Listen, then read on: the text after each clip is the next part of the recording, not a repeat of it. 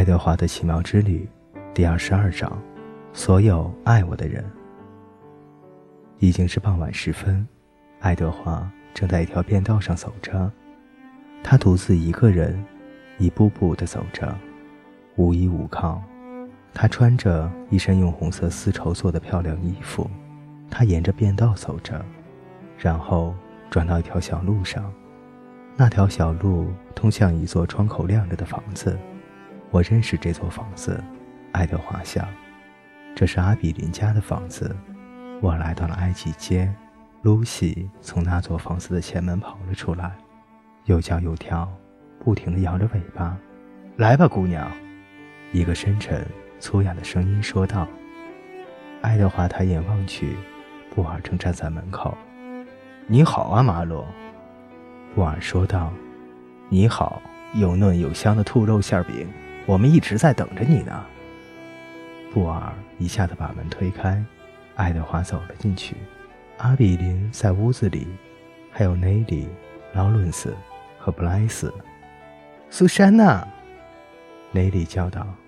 萨姆斯，布莱斯说道：“爱德华。”阿比林说：“他向他张开了双臂，可爱德华却站在那里一动不动。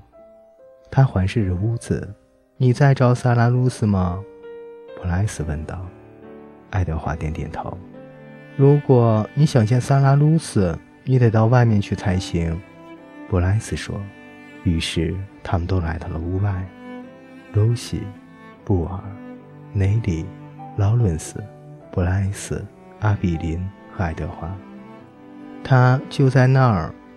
布莱斯说：“他指着天上的星星。”“是的。”劳伦斯说：“那是萨拉鲁斯的星座。”他把爱德华举起来放在肩上。“你看，就在那儿。”爱德华感到一阵悲痛，深沉、亲切。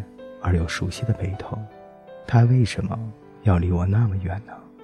要是我有翅膀就好了，他想，那样我就可以飞去找他。小兔子从眼角的余光中看到什么东西在拍打翅膀。爱德华回头望去，他看到了他所见过最美丽的翅膀，有橙黄色的、红色的、蓝色的，还有黄色的。它们就长在他的背上，它们是属于他的，那是他的翅膀。这样的夜晚是多么美好啊！他独自前行，他有一身优雅的新衣服，现在又有了翅膀，他可以飞到任何地方去做任何事。为什么他以前没有意识到呢？他的心早已经飞翔了起来，他张开翅膀。飞离劳伦斯的肩膀，离开他的双手，高高的飞到夜空中去，向着那繁星飞去，向着萨拉鲁斯飞去。不，阿比林叫道：“抓住他！”布莱斯说：“爱德华飞得更高了。”露西叫了起来：“马龙！”布尔喊道。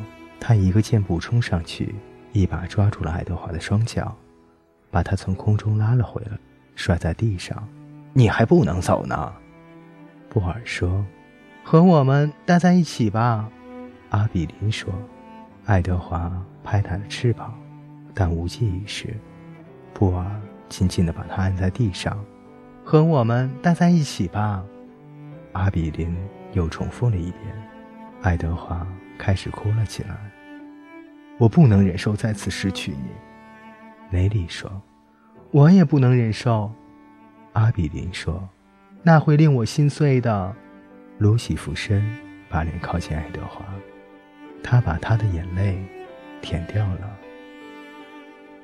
爱德华的奇妙之旅第二十二章为您播讲完毕，欢迎您的继续守候与收听。